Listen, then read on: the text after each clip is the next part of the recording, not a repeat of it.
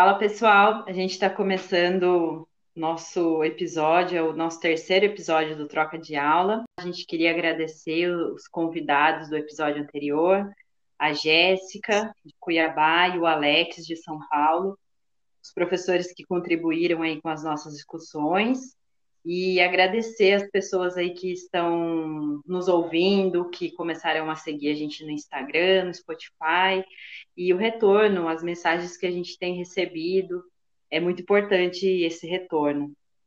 E a gente vai começar então hoje. Vou apresentar aqui as nossas convidadas. É, a nossa primeira convidada é a Sayane, ela é professora do Instituto, do Instituto Federal de Mato Grosso, no campus de Várzea Grande. Bem-vinda, Sayane, obrigada. Tudo bem aí com você? Boa noite a todos. É um prazer muito grande estar aqui com vocês, né? Recebi esse convite, o João, né, fez. E é muito bom estar aqui os revendo, né? Nídia também. então, é, será uma conversa muito proveitosa. Muito obrigada pelo convite. E a nossa outra convidada é a Alessandra. Ela é professora na rede municipal de São Paulo, também está atuando em outros cargos da gestão e ela vai falar um pouquinho dessa experiência. Bem-vinda, Alessandra. Tudo bem? Oi, Nívia. Oi, João. Oi, Sayane. Tudo jóia? Muito obrigada, em primeiro lugar, pelo convite. É uma honra sempre estar com colegas geógrafos e poder falar da nossa vivência, né?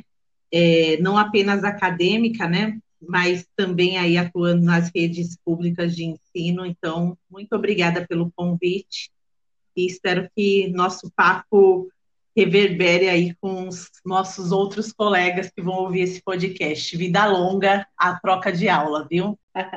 que assim, assim seja. Bom, gente, vamos começar a nossa conversa.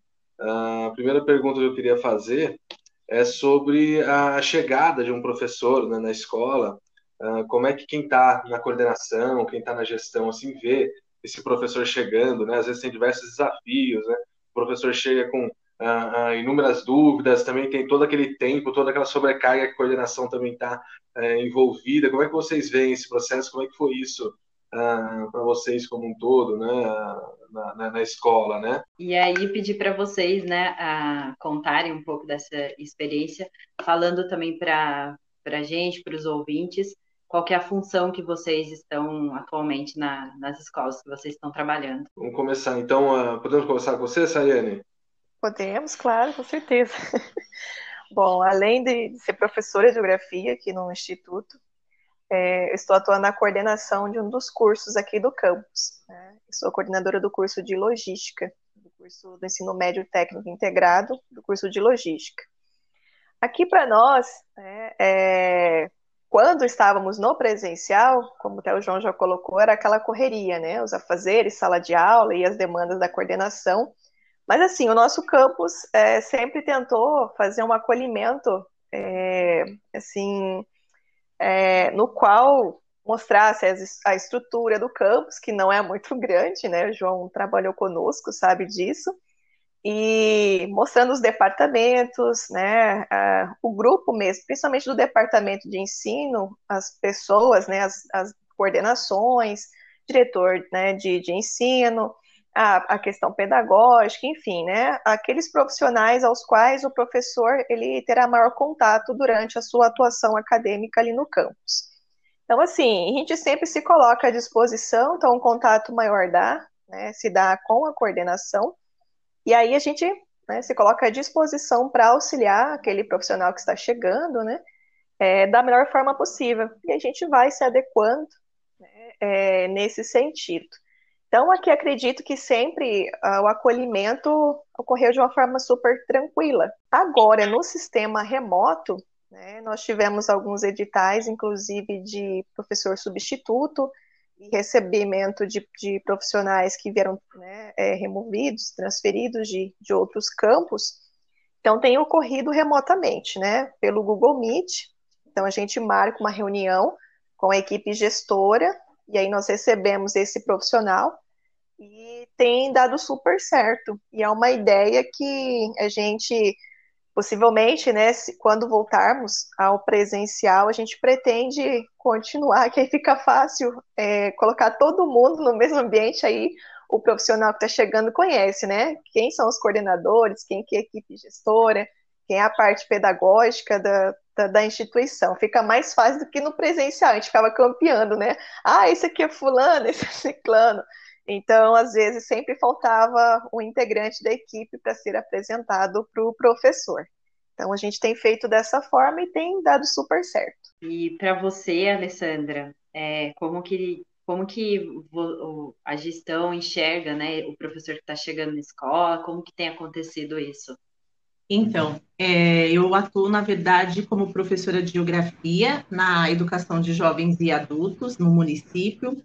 É, desde, o ano passado, desde o ano passado, eu estou atuando em cargos de gestão. Então, ano passado estive na coordenação pedagógica e esse ano na direção de uma, de uma EMF, né, uma escola de ensino fundamental da, da rede municipal. E é muito interessante porque são duas visões diferentes, e assim como a Sayane colocou, que a gente tem a questão do presencial, do momento presencial e do momento pandêmico, né, que aí a gente tem o, o ensino remoto, o acolhimento também ele é, ele é diferente. E aí a visão de professor e a visão de gestor, ela, ela se confunde, porque eu começo a, a se confunde no sentido de que eu fico observando como gostaria de ter sido acolhida é, nos momentos presenciais, como se eu estivesse chegando numa escola nova, eu gostaria de ser acolhida nesse momento é um, um, olhar, uma visão que busca ter uma amorosidade mesmo no tratamento, porque assim como as crianças, quando chegam na escola, elas se sentem, principalmente as que vêm transferidas, e nesse momento da pandemia, com a crise econômica, muitas estão vindo de escolas privadas, né, para a escola pública, elas precisam do acolhimento. Isso acontece também com os professores que removeram nesse ano, né, no momento da pandemia, estavam no remoto em outras escolas, e esse ano chega com novas normativas, com novas instruções, é, e no momento de luta, porque a rede municipal de São Paulo está em greve, né? É, não totalmente, é, antecipou-se o recesso, então o, o conversar, o reunir-se, é, os professores brincam muito, eu falo assim, olha, a informação vai pelo grupo oficial. Então eu coloco assim, sobre a greve. Aí eu gravo um pequeno podcast. Aí eu falo assim, é no máximo dois minutos de informação. E nos reunimos uma vez por semana, porque eu acho que é importante o olhar no olho, o entender como funciona, qual a dinâmica da escola, quem são as pessoas que trabalham com a gente, né? Essas os alunos chegam cheios de expectativa, mas o professor também chega. E esse cuidado é importante porque a gente passa aí 200 dias letivos, né, é, juntos, é, e cria laços, né, de amizade, de afetividade. Então, é uma construção. E aí, como eu busco agir com um grupo da forma que eu gostaria de ter sido sempre acolhida nas minhas andanças pela rede municipal, que já são 12 anos, né? O, e essa coisa da, do acolhimento é interessante, é, sobretudo nesse período remoto, né? Que eu, eu passei por isso como professor, né, no, no, no local oposto, assim. Eu cheguei, né, eu trabalhava em, em, Mato Grosso com a Sayane, no mesmo campus, e eu transferi aqui para o Rio Grande do Sul e cheguei com a pandemia aqui. Uhum. Então, mas não trouxe ela, tenho certeza. e, e, e, nesse caminho, uh, eu, eu no, no, meu processo de integração, ainda tinha aqui no campus uma transição de gestão. Eles estavam começando a assumir ainda. Quando, eu lembro quando eu cheguei até no, o primeiro dia para conversar, ainda era numa direção anterior, e depois, na semana seguinte que eu cheguei para atuar mesmo, né, dentro do prazo, já era uma outra, já era outra gestão. Aí entrou pandemia. Então, assim, é, eu lembro que eu participava das reuniões no ano passado e eu, 80% das reuniões, eu não entendi o que estava acontecendo, assim, eu não conseguia entender o que estava sendo tratado, porque não teve essa integração necessariamente, ela foi acontecer agora, ah, no mês passado. Mas muito, não, não, não ah, por culpa da gestão em si, mas porque a pandemia colocou tudo de ponta cabeça para todo mundo, né? Então, aí agora, o ano passado que teve esse encontro, que, como a Sayane comentou, online, que a gente conheceu todo mundo e soube, olha, isso é aquilo, aquilo outro, é, é, é, tão curioso essa coisa da integração, que eu, eu consigo entender agora o que está sendo falado em reunião, porque antes eu não conseguia entender o que estava sendo falado. Sem contar que tem, deve ter aspectos culturais também, né? Você sai do Mato Grosso para chegar no Rio Grande do Sul, tem, tem questões culturais, regionalismos aí que até na, na relação com os colegas, né, acabam interferindo também, né? De, de entender o lugar que você está se inserindo, né? Eu, eu já, o pessoal pergunta, eu digo que eu sou um cuiabano perdido aqui no Rio Grande do Sul. Essa, essa questão da integração, ela é tão importante que, da devolutiva dos professores, né, que chegaram, nós recebemos quatro professores, dois substitutos e dois removidos. E um deles, né, é, relatou assim para nós: Nossa, como foi importante esse momento! É a primeira instituição que eu fui tão bem recebido, né? Mesmo na situação de pandemia, que eu conheci a equipe e tudo mais. Então ele ficou assim super feliz, né? Foi o relato dele ao final da, da reunião. Eu falei: Nossa, que bom! Então estamos no caminho certo. Não, e essa questão do acolhimento, a gente até falou um pouco no, no episódio passado, que a gente contou das nossas primeiras experiências. E, e, nós três, né, não, nós quatro que estávamos discutindo, é, foi assim, unânime que a gente não teve esse processo de integração. Então, assim, é, é muito gostoso ouvir o trabalho que vocês estão fazendo, né, porque é, é, é, o que, como a Alessandra falou, é fazer aquilo que a gente esperava que tivesse feito por nós, né. E, Exato. Mas a gente também deixou, assim, muito colocado que não é, como o João falou agora, porque a gestão não quis, ou alguma coisa nesse sentido. É que sempre tem demanda, e muitas demandas. E, Mas... sobretudo agora, né, nessa, nessa pandemia, é reunião, é o tempo inteiro, tratando de assuntos, é um pouco isso. Mas tem demandas e tem vícios também, Nívia. E aí, como professora, que está atuando como professora e como gestora, eu percebo que alguns vícios eles se repetem. Por exemplo, eu cheguei dia 17 de, de dezembro para ocupar o cargo de direção. E, embora tenha muitas demandas, eu também tinha muitas na coordenação, é, é, muito difícil quebrar alguns círculos, né? E alguns ranços, algumas práticas. Então, a gente tem que estar muito aberto ao novo e aberto a se permitir conhecer o novo, não apenas mostrar, né? É, uma prática, por exemplo, na escola, que eu tive na coordenação esse ano na gestão. Assim, foi um ano tão difícil. É, um kit pedagógico faz muita diferença. Eu, eu percebi no, no, olhar, né? Por exemplo, que na, na universidade, isso obviamente não deve ocorrer, mas na rede municipal, quando você entrega um kit com material, com aquela pasta com documentos, com material, com caneta, que você faz um mimo, né? E aí a gente fez um baleiro, né? Que seja mais doce, que seja mais leve a vida, a alma, entrega para o professor junto. Ele olha para a gestão e ele vê pessoas, ele já não vê normativas, ele não vê decretos apenas. Então, eu, eu percebo assim que, que existem vícios, que existem práticas viciadas de, de muito tempo, de, de muitas demandas, mas que muitas vezes a gente precisa romper e assim, acho que tem muita gente disposta a romper, a gente vê muitas coisas, muitas práticas, muitos projetos que acontecem e que às vezes nem aparecem, né? Porque o cotidiano vai engolindo todo mundo dentro do, da escola, a gente vai falar um pouco disso também, mas é, é importante porque é, muitas vezes a gestão se burocratiza tanto diante das demandas que esquece o humano, e o humano tem que vir antes da burocracia, porque a escola é gente, tem um poema do Paulo Freire que fala, né? É gente que se é, que chama a escola, que fala. A escola é gente, o diretor é gente, o coordenador é gente, o professor é gente, o inspetor é gente, né? E ele fala que é gente que se estima, que se conhece, que se cuida. Então esse poema é muito lindo, porque é o que a gente espera de uma educação é, para emancipação, né? Que é esperançar dentro do ambiente da escola.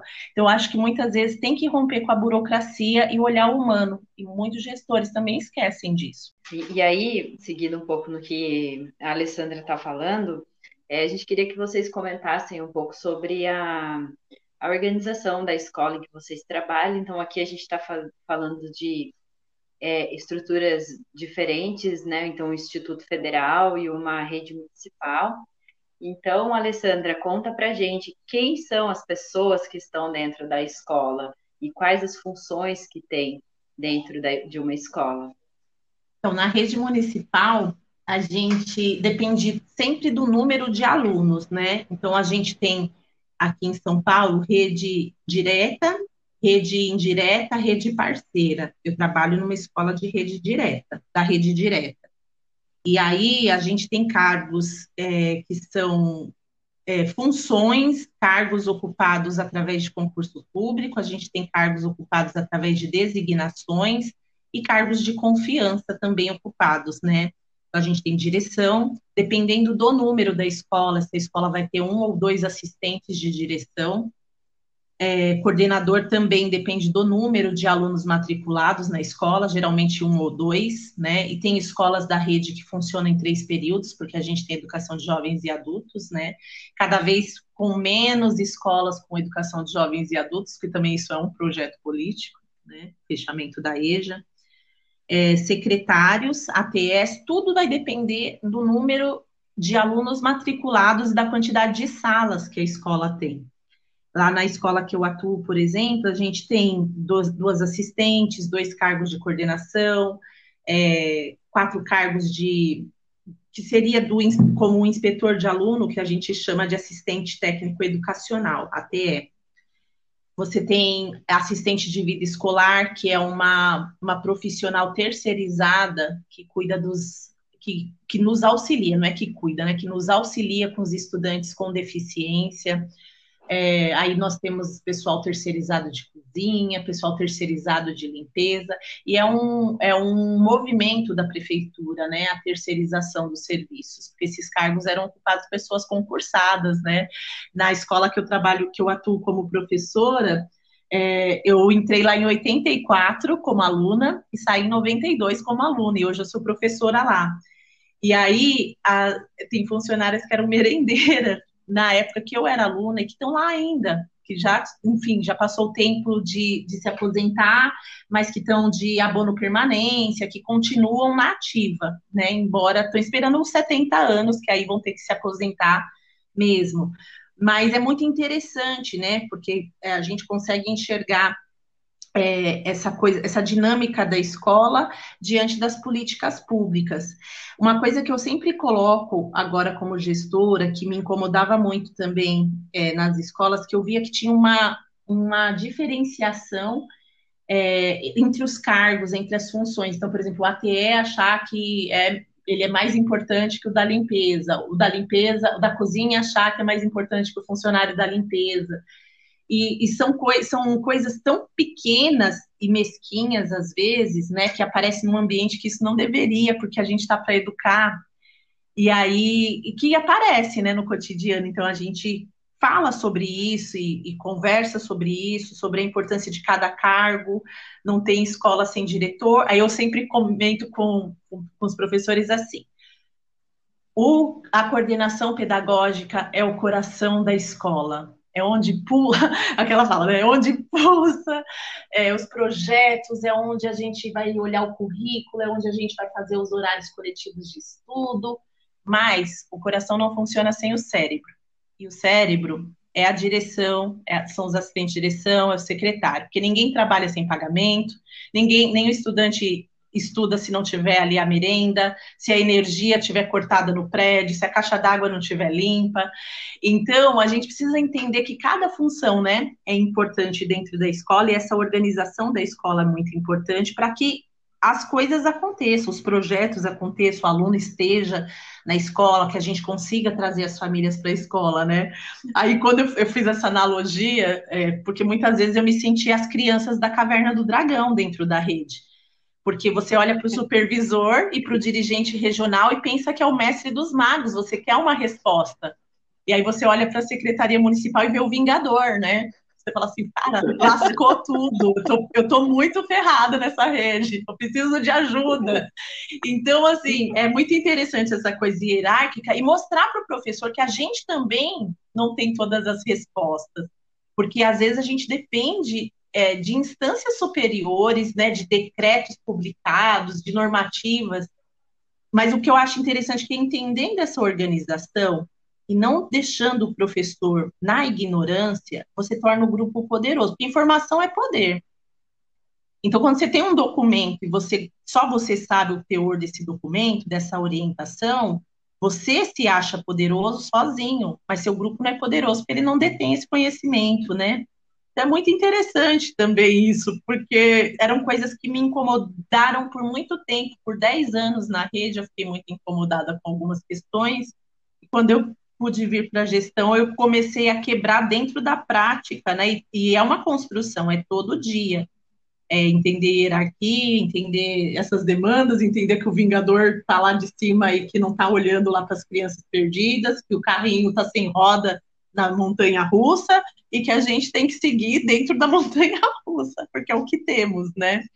Então, é, enfim, essa, são analogias, mas que fazem a gente pensar a rede que não é fácil. O cotidiano da rede pública é, de educação básica não é fácil no nosso país, né, gente? E, e Oceane, como é que funciona a estrutura uh, dentro aí do, do, do, Instituto? Bom, o campus Várzea Grande está subordinado à reitoria né, do IFMT, mas a nossa estrutura é direção geral, né, a direção de ensino, e aí nós temos uh, os tais, os técnicos, né, tem a parte pedagógica, uh, nós temos assistente social, nós temos psicóloga, é, nós temos o, os técnicos mesmo de assuntos educacionais, nós temos a parte da secretaria, né, que tem a, a coordenação geral da secretaria e as outras pessoas é, subordinadas, né, essa secretaria, e nós temos os outros técnicos, né, que, que são da parte administrativa mesmo do campus, né, que funciona ali a parte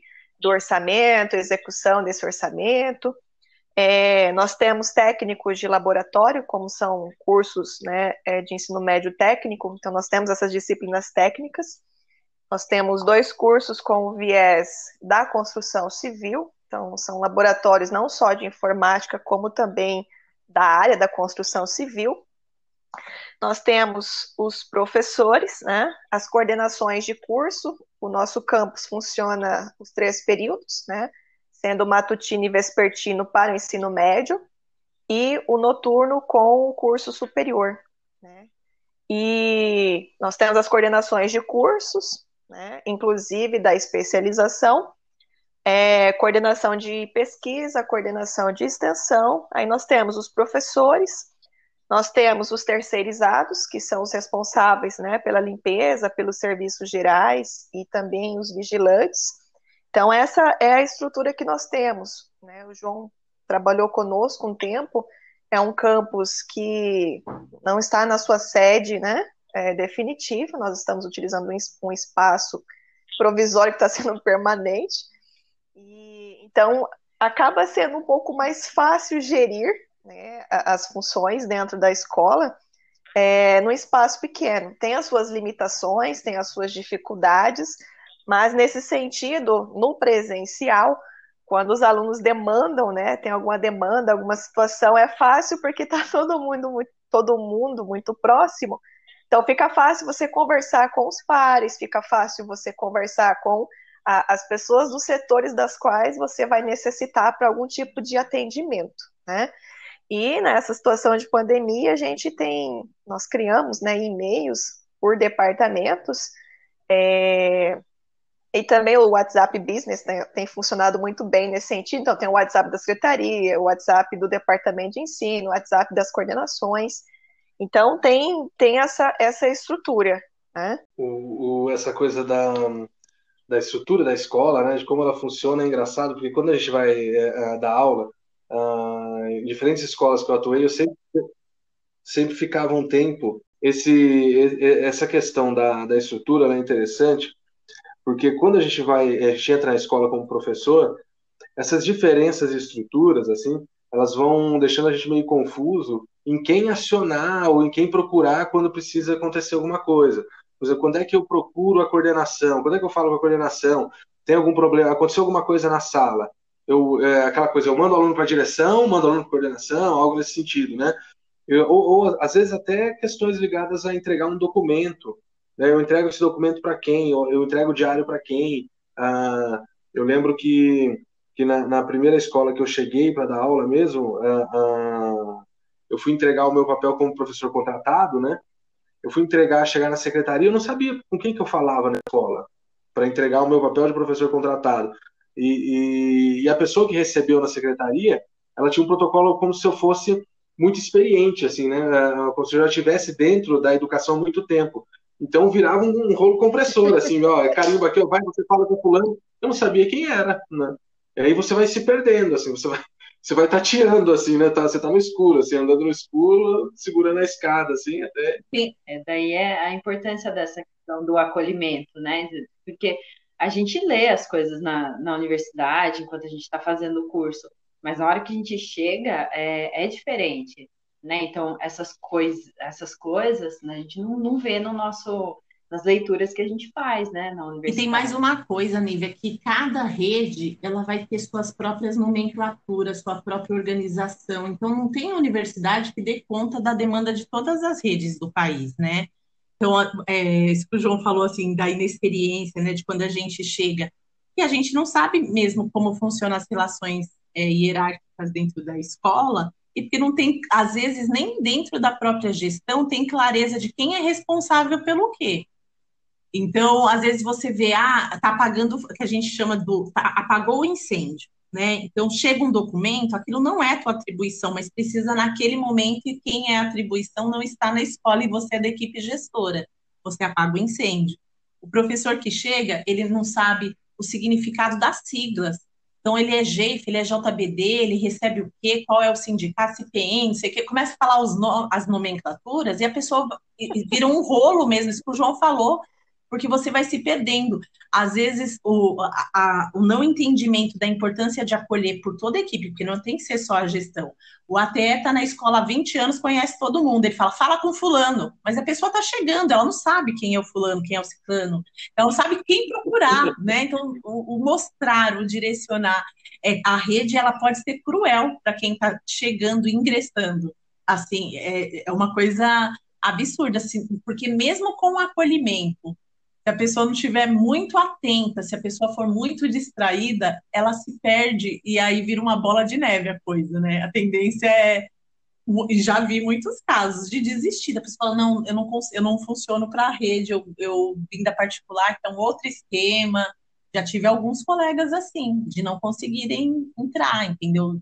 No, no ritmo, no, ou entender mesmo os processos, achar que é tudo burocracia, que é perfumaria, que não precisa.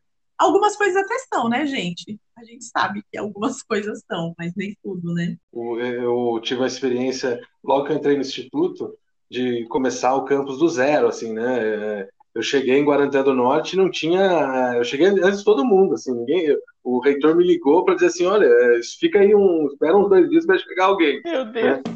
E aí o João pode falar aquela frase: quando eu cheguei aqui, tudo era mato.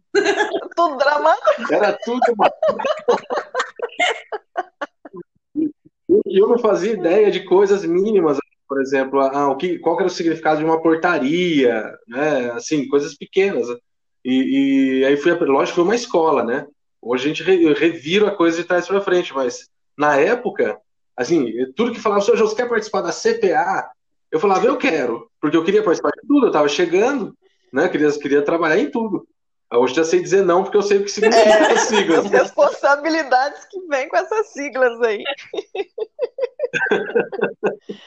Mas essa, essa coisa aí que a Alessandra falou, né? De cada escola tem né, sua estrutura e suas siglas. É, é engraçado, porque o João também. Sempre ele vem, tá falando aqui do, do trabalho, ele começa a falar das siglas. Eu falei, Aí eu começo, mas tá, o que, que é mesmo? Aí ele retoma, porque também não é o que eu estou acostumada, né? Eu estou acostumada com outras siglas.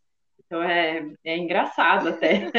E aí eu queria que vocês falassem agora sobre, é, principalmente assim, para os professores que, que estão ouvindo a gente, que estão chegando, vão iniciar o trabalho docente, mas mesmo também aqueles que já estão atuando, sobre os documentos que o professor é, precisa conhecer.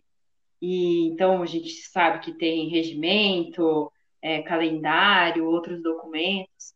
E aí eu queria que vocês falassem, né, desses documentos que o professor precisa conhecer e a partir também da experiência de vocês, enquanto coordenação ou enquanto direção, se, o que, que vocês percebem, se os professores eles vão atrás, se eles leem, é, como que é isso? Pode começar pela Sayane, pode, pode ser? Pode sim.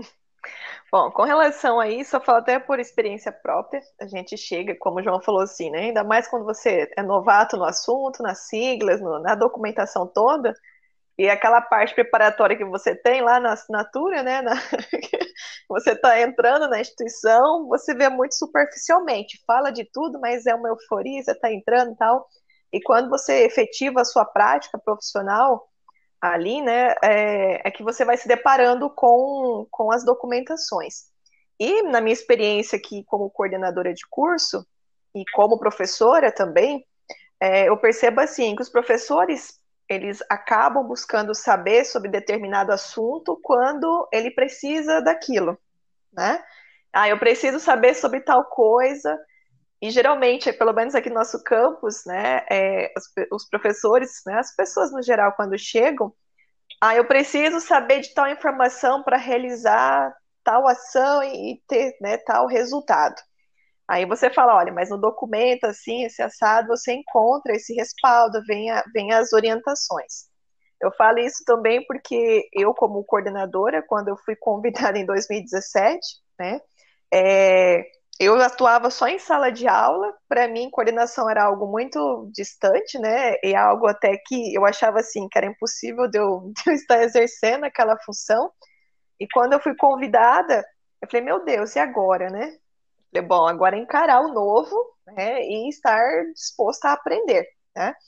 E aí vai buscar junto os outros coordenadores que estão ali mais tempo, aí as demandas vão surgindo, vem aquela bola de neve, vem né, solicitação de pai, de aluno, de aluno, de professor. E aí, assim, conforme as necessidades foram surgindo, aí a gente vai através da documentação, né? Ah, como que eu faço para verificar, por exemplo, a transferência interna de um aluno, de um curso que ele quer ir para o outro? Putz, e agora, como que eu faço isso? Aí você vai procurar a organização didática, né, que aqui no nosso caso, no Instituto Federal é a Organização Didática, é, que é o documento que regulamenta todas as ações, né, é, que nós temos dentro do instituto, aí você vai lá, né? Vai fazer a leitura do documento. Eu, particularmente, fui saber mais acerca desse documento quando eu entrei é, de forma efetiva na coordenação. Porque eu precisava saber dos procedimentos para para várias coisas, né? Inclusive para emitir um parecer de transferência interna ou externa, é, pautada na legislação, para né, conseguir fazer a documentação, com relação ao próprio sistema acadêmico, enfim, né, certos atendimentos mais especializados aos colegas, né, aos professores. Então, a gente percebe aqui no campus, né, creio que seja algo meio que geral, a gente busca, quando a gente precisa daquela demanda, que a gente corre atrás para saber sobre aquilo, né? É difícil você ver uma pessoa que já, ah, já sei antecipadamente sobre tal assunto. Então, eu necessito, eu corro atrás, eu vou saber do que, que qual que o que eu preciso, né? Qual o processo que eu preciso para chegar ao, ao, produto final que eu necessito, né? Então, aqui nós temos o projeto político pedagógico, que tem a matriz curricular, né, dos cursos, vem informando tudo acerca desses cursos. Nós temos esse regimento escolar que tem os direitos e os deveres dos estudantes, inclusive a questão da, das penalidades, né? É, muitos professores, né, assim, na nossa prática, no presencial, ah, o aluno, ele foi pego colando, o que que eu faço? Aí tá lá no regimento, olha, se foi feito com tal ação, dependendo, então tá tudo ali. Então, eu percebo, assim, que muitos colegas desconhecem esses documentos. Por muitas das vezes, né, a correria, enfim, né, outras atividades, mas, assim, não tem passado em vista né, sobre aquela documentação. Então, para tentar diminuir um pouco sobre essa dificuldade que é ali, lidando diretamente na sala de aula com situações né, cotidianas, nós fizemos tipo um guia do estudante é, com os principais deveres e né, os direitos os deveres e as sanções se fosse infringida alguma daquelas, daquelas regras ali, É, e aí nós distribuímos. Então, toda vez que inicia o semestre letivo, os alunos recebem. E aí nós percebemos que com isso os próprios professores guardaram de bolso, né, que é o tamanho de bolso, o documento, e aí sempre consultavam. Então, isso facilitou o tratamento né? Ah, fez tal coisa, vou registrar no sistema acadêmico, o aluno fez tal coisa, ou é algo mais grave, eu vou encaminhar para coordenação de curso.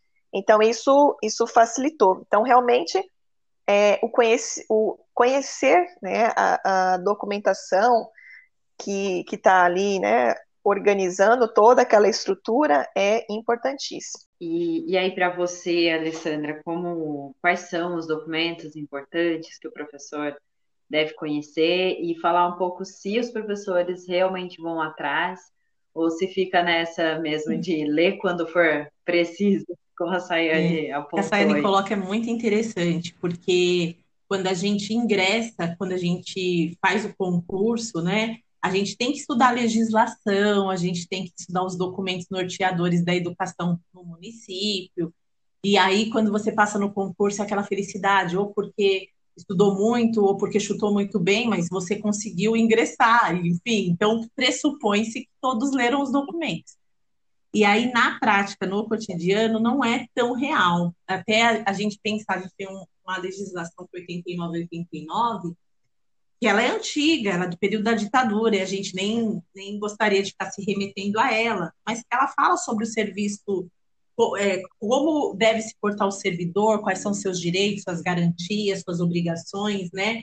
Eu falo que esse documento, minimamente, todos, embora tenha sido é, editado, construído lá em 79, e, e eu acredito que ele precisa ser revisitado, mas é, que era, seria o básico ali para o exercício da, da função pública né, no município. Mas, assim, pensando nas coisas da escola, e aí entendendo que nem todos leem a legislação, e que só, é, como a Sayane colocou, só procura no momento da necessidade, também tem coisas que precisam ser construídas no cotidiano, né? Então, assim, lá na, na universidade, a gente vai, vai estudar a documentação pedagógica, como se constroem as matrizes, aí a gente passou agora pela, pela reforma, né? A gente tem a BNCC, e a gente pressupõe que todo mundo acompanhou todo o debate, acompanhou toda a reestruturação, que não é real. Dentro do município, além disso, a gente vai ter é, um currículo, um currículo né, baseado na BNCC, mas um currículo que é o currículo da cidade de São Paulo, que está baseado em, em, uma estrutura, olhando para matrizes curriculares, é, olhando para os Objetivos de Desenvolvimento Sustentável, Agenda 21, e pensando em protagonismo estudantil, pensando em integralidade, equidade. E aí é, são palavras que ficam soltas né, no, no cotidiano e que a gente tem que lutar para elas realmente não serem só palavras no cotidiano. E é para mim uma, o documento que seria o mais o fundamental dentro da escola, que eu acho que é o documento norteador, é o projeto político pedagógico. Ele tem que nortear as ações na escola, só que ele tem que ser um documento vivo, ele tem que ser um documento revisitado cotidianamente, é, repensado dentro das práticas, ele tem que ser escrito coletivamente, ele tem que ser é, as práticas que acontecem, projetos, as ações, têm que ir sendo incorporadas e muitas vezes isso fica a cargo da coordenação, como se fosse um documento, uma burocracia da, da coordenação. E na verdade ele não é. Ele é um raio-x da unidade. Nele você tem os horários, nele você tem as estruturas, organização de salas, o quadro é, de apoio, você tem as turmas, você tem os projetos que acontecem na escola, você tem o que a escola pensa como, como ações para integrar a comunidade escolar. Lá você tem documentação referente a conselho de escola, associação de pais e mestres. Só que os professores muitas vezes entendem esse documento como uma burocracia.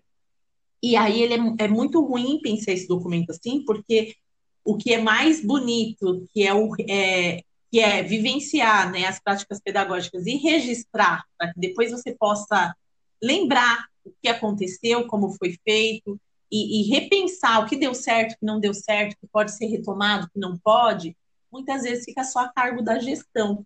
eu acho muito complicado e eu senti muito isso na pele no passado, porque eu tinha a ideia de que nas reuniões coletivas a gente ia conseguir construir o PPP coletivamente. E a gente tinha um prazo, porque a rede joga assim para a gente: entregue o PPP dia 10 de março. Só que a gente volta para a escola em fevereiro, né? Os professores. E aí a gente está lá desde janeiro, meados de janeiro, então fevereiro o que acontece? Professores chegam, você faz acolhida, faz reunião, começa as aulas, começa os horários coletivos, e ainda está todo mundo um pouco em ritmo de férias, né? E a gente é assim, né? Até a gente pegar o ritmo, às vezes, né, quando a gente volta do, das férias, do recesso, isso acontece mesmo, isso é normal. Só que é um documento que é muito importante e que ao longo do ano, muitas vezes, ele fica abandonado. Uma, uma dinâmica que eu acho muito legal de registro de documento, que acontece diferente no fundamental, no ensino fundamental 1 e no 2, é que o fundamental 1, é, embora eu tinha, né, como geógrafa, né, professora de Fundo 2, de EJA, de ensino médio, tinha um pouco de preconceito, para assim, ai, quanto mimimi, olha que bobagem esses registros. E aí, quanto registro, né, quanta anotação, e, depois, lá de 2012, lá do educador, eu comecei a, a olhar com muito mais cuidado e, e dando muito mais importância para os registros, não para o registro no sentido de, é, de ser algo punitivo, né? As regras dos combinados, a gente tem, porque a gente tem regimento também escolar, mas um registro da prática, para que ela possa ser é, revisitada e no Fundamental 2 as coisas muitas vezes se perdem, né? A gente faz um projeto muito legal e não registra as etapas. E isso não compõe o projeto político-pedagógico da unidade, ele não aparece lá. E ele se perde com o tempo, porque as pessoas mudam de escola, elas né, transitam pela rede. Então, é, são documentos que eu acho, tem muitos documentos muito importantes, né? Eu acho que o PPP, e o currículo, ano passado também houve uma, um estudo chamado Priorização Curricular, que como no ano pandêmico, na rede municipal, a maior parte dos estudantes não tiveram acesso ao ensino remoto, é, olhar para o currículo da cidade e pensar no que obrigatoriamente teríamos que fazer nesse primeiro momento de, de retorno foi muito importante. Então, olhar o currículo da cidade e pensar o que não poderia ser perdido, sabe? E aí você vê que também os professores não leram o currículo, muitas vezes, não todos, obviamente. E aí revisitar o que ainda não é conhecido também é uma tarefa árdua, né? Difícil. Então, assim, é, eu acho que é o conhecer documento é se empoderar na própria, na própria prática, mas nem todo mundo tem esse entendimento, né? O que a Alessandra está colocando é tão importante, nós estamos vendo isso agora, que nós estamos em, em vias de efetivação da reformulação do nosso projeto político-pedagógico, é, seguindo as novas normativas, né? E é um processo que nós iniciamos lá em 2018. Creio que o João deve se lembrar né, de algumas reuniões que nós tivemos né, é, com as disciplinas das, da base comum.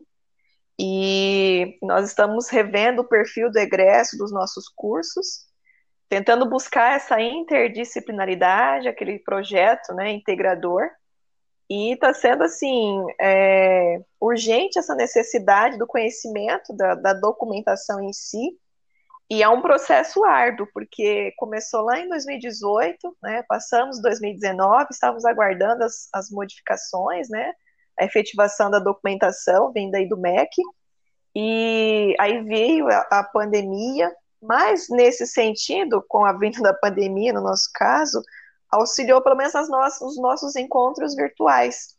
Né? Infelizmente, não são todos os professores que participam, assim como a Alessandra colocou, ah, isso é muito chato, ah, isso não sei o quê. É, realmente tem professor que ele não, não gosta de participar, né?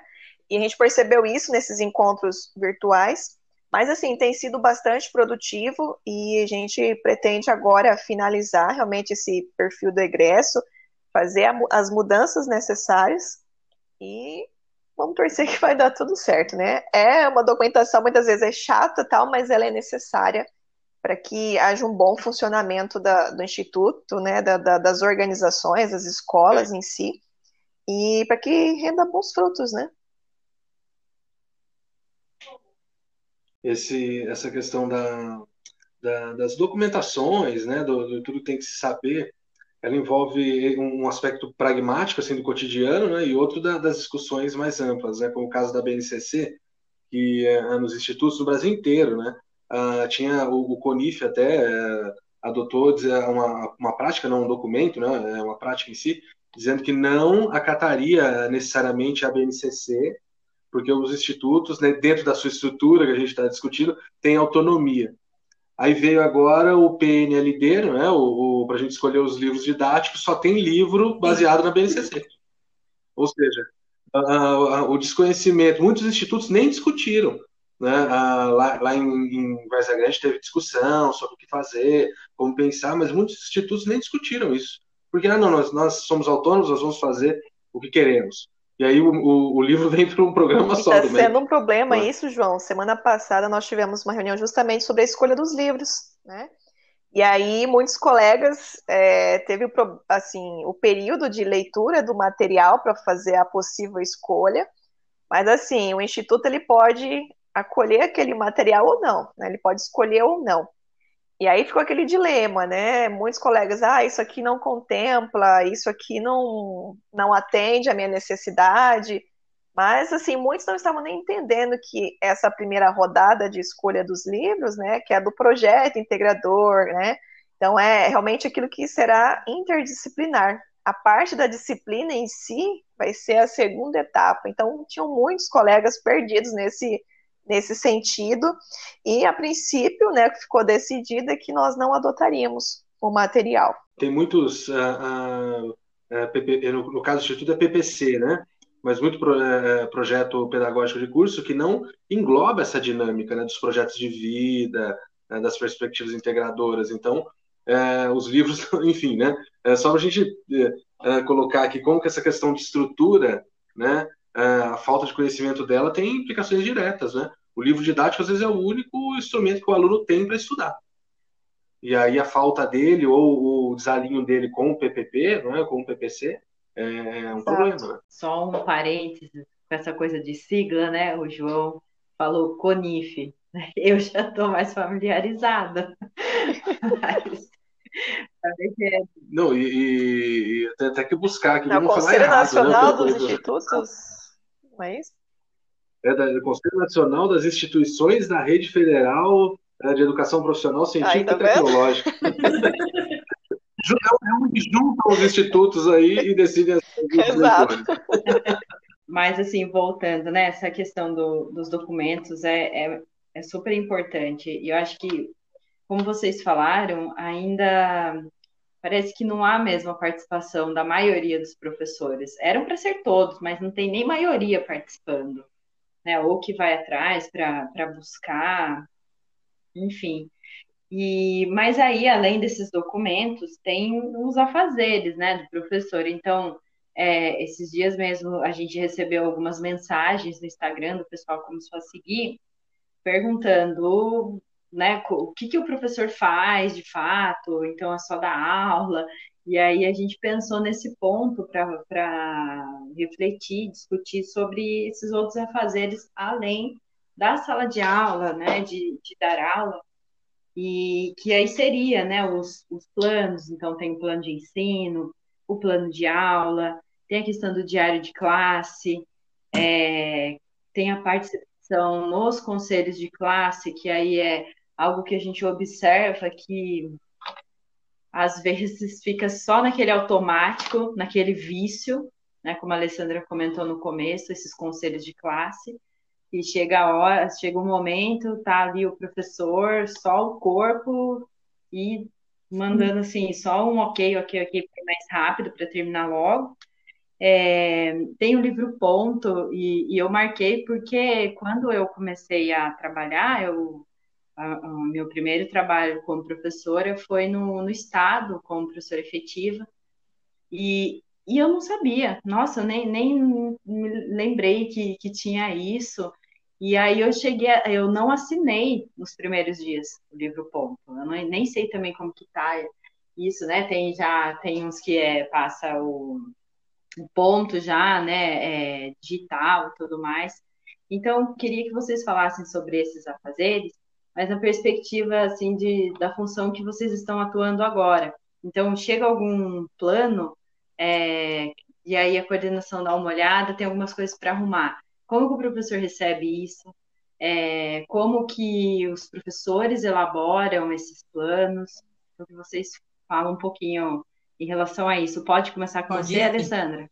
É, aqui em São Paulo, a gente tem um sistema que se chama SGP, Sistema de Gestão Pedagógica, que é o nosso nosso diário de bordo, nosso diário de classe, né? Só que ele é virtual e não funciona. Na verdade, ele funciona muito mal. É um sistema muito ruim, né? Fica a crítica. É, é, Bruno Covas, me ouça, isso não funciona. Mas assim, tanto como professora, né, como coordenadora, sei que não funciona. E, mas enfim, e, a, a, em teoria, seria muito maravilhoso se a gente não tivesse tantas atribuições. Quando você me pergunta assim, é, o plano de ensino, a coordenação tem esse tempo para olhar, eu, eu, comentei com vocês, a gente tem um currículo próprio, baseado na BNCC e tudo mais, a documentação, né, a legislação, é, os conselhos nacionais de educação, tudo vai estar tá, vai tá em consonância.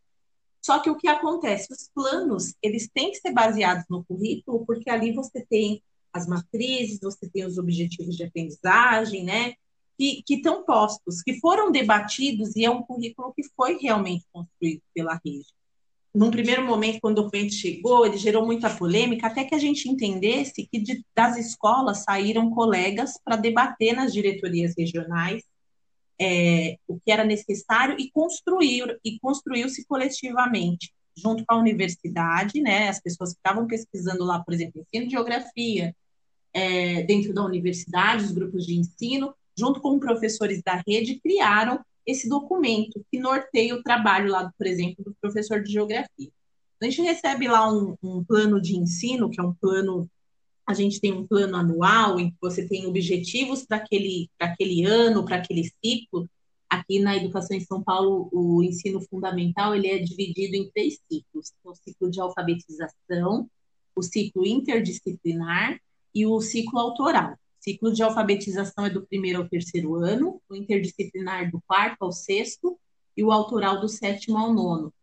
Então, pressupõe-se que até o terceiro ano as crianças estarão alfabetizadas. O interdisciplinar, eles já, eles, na verdade, passam a ter uma maior autonomia diante das diferentes disciplinas, né? Então, se espera que o aluno comece a ter é, uma visão mais ampla da educação, que é, é não que isso não possa acontecer na alfabetização, né? Mas está preparando ele para a autoria, para o protagonismo, que é o último ciclo. E aí, os planos de ensino, muitas vezes, eles chegam e não chegam em consonância com o currículo. Né? Ou porque ele não apresenta objetivos, porque ele não apresenta os objetivos lá de, de desenvolvimento da Agenda 21, né? Os objetivos de desenvolvimento sustentável. E aí você tem que pedir, professor, preciso que pense, é, pense esse plano, pense esses conteúdos que precisam ser trabalhados nesse ano e ciclo diante do currículo. E às vezes o plano não volta para ser corrigido, porque é uma audácia dizer que o plano está mal feito. Você que chegou ontem e eu estou aqui há 20 anos na rede, você vai me dizer agora como você tem que fazer? É uma audácia, né?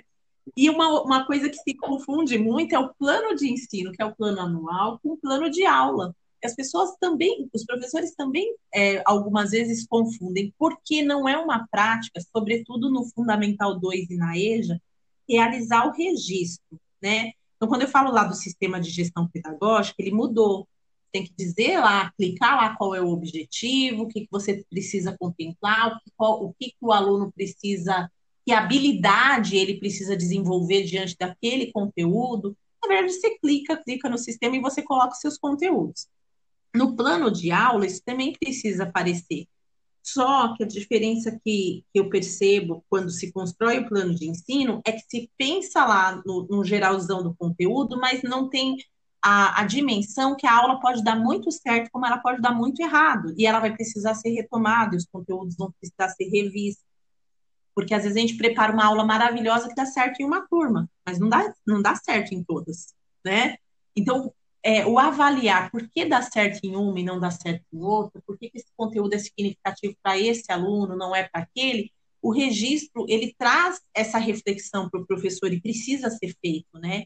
Então, olhar para o plano de aula, revisitar o plano de aula e fazer esse registro. É, eu, eu sempre eu, eu passei a admirar o registro do Fundamental 1, porque eu, eu realmente eu era uma professora que falava assim, nossa, é muito mimimi, é muita firula, é muita bobagem. E, e eu comecei a entender os, depois, olhando pela visão da coordenação, como é importante esse registro, porque quando chega lá no conselho de sala, diferente muitas vezes dos professores do Fundamental 2, e eu não estou dizendo todos e nem em todas as situações, porque né, nem cabe esse julgamento, não é isso para isso que estamos aqui, enfim, nem é na minha prática também esse julgamento que eu quero, mas às vezes o conselho de classe vira um muro de lamentações, isso é muito ruim. Ou é para ser muito rápido, que a gente toma o café e vai embora, ou conselho de classe é, ah, porque esse aluno dá trabalho, ah, porque esse aluno não faz, ah, porque essa mãe não vem na reunião, nem adianta. Quando, na verdade, a gente, olhando para os registros, a gente deveria ter um momento no conselho de classe de trocas de experiências, de, de olhar sobre o aluno, sobre a prática, por que não alcançamos né, o que pensamos, e, e, e, essa troca também deveria se dar nos horários coletivos, porque outra atribuição do professor é participar dos horários coletivos de formação. Eles seriam muito, muito mais ricos se as experiências fossem trocadas e, e que não fossem palestras, né? Muitas vezes o coordenador está lá e fala, e fala, e fala, fala da legislação que chegou, fala do que tem feito, tem que fazer, fala do evento que tem que organizar, e a troca não acontece e as pessoas vão, muitas vezes entram mudas, saem caladas, com as mesmas aflições, e passam anos com as mesmas aflições até que o aluno se forme. Então, eu, eu acho assim que o sistema, ele, ele não é feito para dar certo, mas ele pode dar muito certo. Mas são, é, é a prática cotidiana, é junto, e, e, e cada realidade, cada território vai ter uma, uma dinâmica muito específica. O que dá certo numa escola não dá certo em outra, né? É, que eu acho que isso também é importante a gente pensar. É, eu falei do, do, registro do SGP, a gente tinha os diários de papel, a gente deixa de ter diários de papel e, e, o sistema que eu digo não funciona, ele passa a ser um fiscalizador. O professor estava ou não estava dentro da escola? Ele deu ou não deu essa aula? Que, que é mais importante? Saber se o professor efetivamente estava dentro da escola ou saber se o aluno teve uma boa aula? Eu penso que é a segunda coisa. Mas será que é o que pensa quem pensou no sistema, quem pensa no registro, né? Então, é, são é, esse tipo de, de atribuições. E aí, só para finalizar, porque senão, senão vira podcast da Alessandra e não troca de aula, né, minha gente? Mas para a gente pensar que é, são atribuições do professor que a gestão vai ter que cobrar. E que nem sempre essa cobrança é bem-vinda, porque parece preciosismo. Mas nós também somos cobrados, porque também estamos numa, numa relação hierárquica. Somos cobrados pela supervisão escolar, que é cobrado pelo, pelo dirigente, né, que é cobrado pela supervisão técnica, pelas diretorias pedagógicas, dentro das diretorias de ensino. Então, são muitas hierarquias, é muita, muitas vezes é muita burocracia, mas que é, a gente precisa, lá na ponta né, do iceberg, a gente está lá sinalizando com a bandeirinha: precisa entregar, precisa fazer, precisa registrar, porque faz parte da atribuição. E isso não é visto muitas vezes com bons olhos pelo professor que parece preciosismo, parece uma cobrança indevida, quando na verdade não é, né?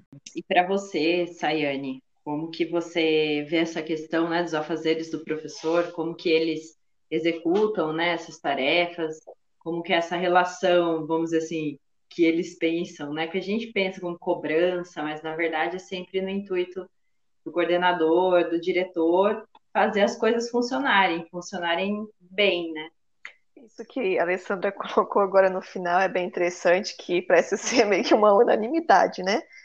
É, geralmente tem aqueles professores mais relapsos, né? Não sei por que cargas d'água, é, sabe das atribuições, sabe dos deveres, o que tem que ser feito, porque sabe que tem uma hierarquia que será cobrado, né?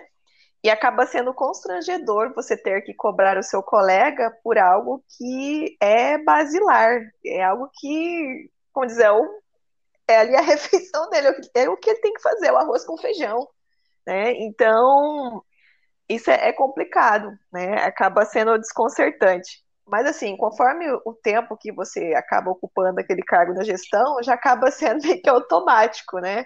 E infelizmente, é, pelo menos aqui no nosso campus, as reincidências geralmente são dos mesmos professores, não passa ano, entra ano, né? É, e muitas das vezes você vai fazer aquela cobrança e o colega ainda fica bravo, né? Enfim. Então, e depois cobra do aluno que não fez. Justamente, no conselho de classe. Ela no, ela no conselho de classe, ele mete pau no aluno, fala mal que o aluno faz, entrega que isso, que aquilo. E aí você olha assim para o colega e fala, meu Deus, está fazendo como o aluno dele, né? Mas tudo bem. Aqui no Instituto nós temos né, o, o, documento que norteia o plano de trabalho docente, nós temos chamado PIT, né, que é o Plano Individual de Trabalho. Como os nossos cursos são semestrais, é, nós preenchemos a cada semestre esse plano, colocando todas as informações de carga horária, da disciplina, enfim, né, todas as ações que serão desenvolvidas ao longo dos, dos seis meses né, do semestre. E depois do plano, né, do PIT, nós temos o RIT, né, são as siglas aí, que é o Relatório Individual de Trabalho. Então, durante a realização do PIT, né, que é o Plano Individual de Trabalho, se houve alguma inserção, algo que eu não havia planejado no início do semestre, mas um projeto, por exemplo, de extensão que eu apliquei, é, ou houve a participação num projeto de pesquisa, ou qualquer ação que eu não tenha registrado no início do semestre, eu faço a inserção, esse registro no RIT, depois, né? E esse, essas documentações, elas têm prazo para serem entregues. Então, do início da semana pedagógica, né, as coordenações, a direção conversa com, com os colegas, né, com os professores, e olha, gente, o prazo é esse.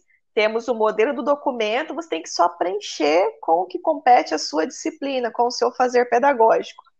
E aí tem um prazo para fazer a entrega. E nesse caso, esses documentos, após o preenchimento, eles são direcionados para a Sônia, que é a parte pedagógica do campus, e para o Gelder, né? Não sei se eu posso citar nomes aqui, mas. É... Pode. que é, é, é, o técnico em assuntos educacionais. Então, eles que fazem vista, né? É, verificam se está tá correto, né? Então, assim, a parte pedagógica aqui, a pedagoga pega no pé mesmo, manda e-mail, olha, você precisa fazer tal correção. Então, isso acabou é, saindo um pouco da concentração da mão da, né, da, do fazer da, da pedagoga, e nesse sistema remoto a gente deu uma modificada e passou a encaminhar diretamente para o diretor de ensino, né, para ele acabou concentrando na direção de ensino é, o envio dessa documentação. E aí ele vai fazer as verificações necessárias, se precisar até a correção, devolve-se esse documento. Antes era feito e enviado via e-mail, né? Mas com a pandemia, nós estamos fazendo uma melhor utilização do SUAP, que é o Sistema Unificado de Administração Pública. É, então, assim, nós estamos fazendo funcionar essa, essa ferramenta que nós temos para toda a parte burocrática de documentação do, do Instituto. Né? Com relação ao diário de classe, né, nós temos o que é acadêmico. Então, assim, para os professores novos que chegam, acaba tendo uma certa dificuldade na hora de inserir né, conteúdos e, e, notas, né? E nós trabalhamos também, além da nota, tem o conceito. Então, assim, as coordenações, ao, ao acolher os professores que estão chegando, a gente dá meio que um treinamento, né? Informa como será feita essa, essa inserção.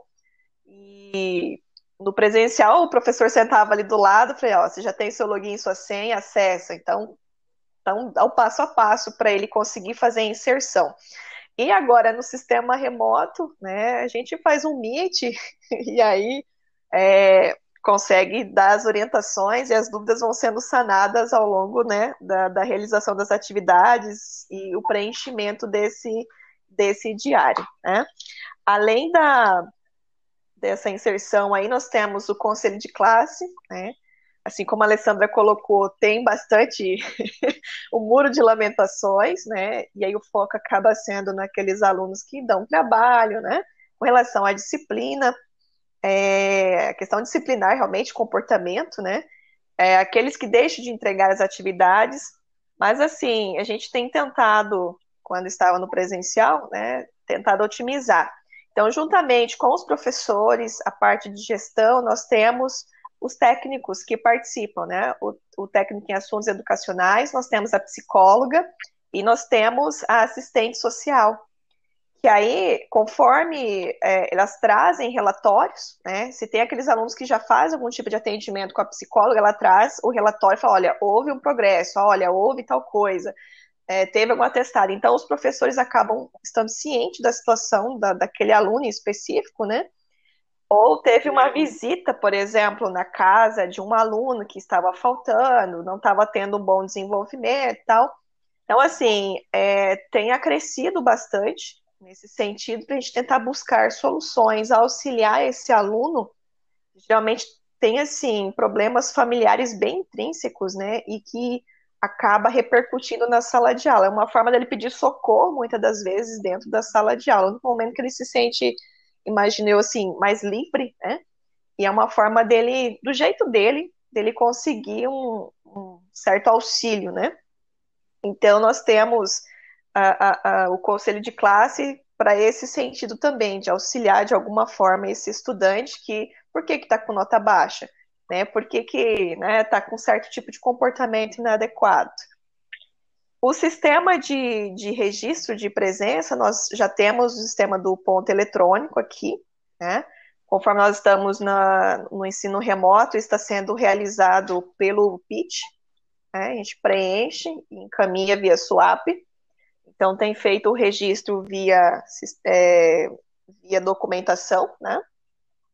Além disso, na, aqui na coordenação, nós temos o CAD, que é o Conselho de Acompanhamento Didático, né? Fora o Conselho de Classe, que é onde os professores falam dos alunos, nós temos o CAD.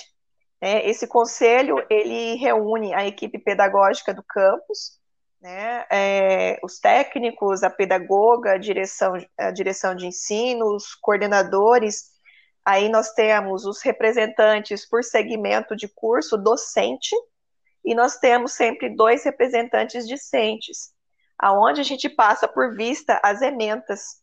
Olha, como que está? O professor tem, tem é, atendido a ementa, é, como tem sido a prática, né? Ali o fazer pedagógico. Então, assim, nesse momento, com os alunos relatando as dificuldades, né?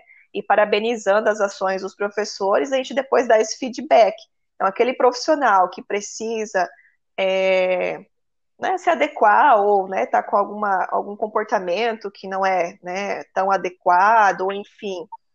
A gente dá esse feedback, a direção, a direção de ensino chama esse professor, juntamente com as coordenações, e, enfim, a gente tenta aparar as arestas para que o trabalho possa ser bem desenvolvido, né?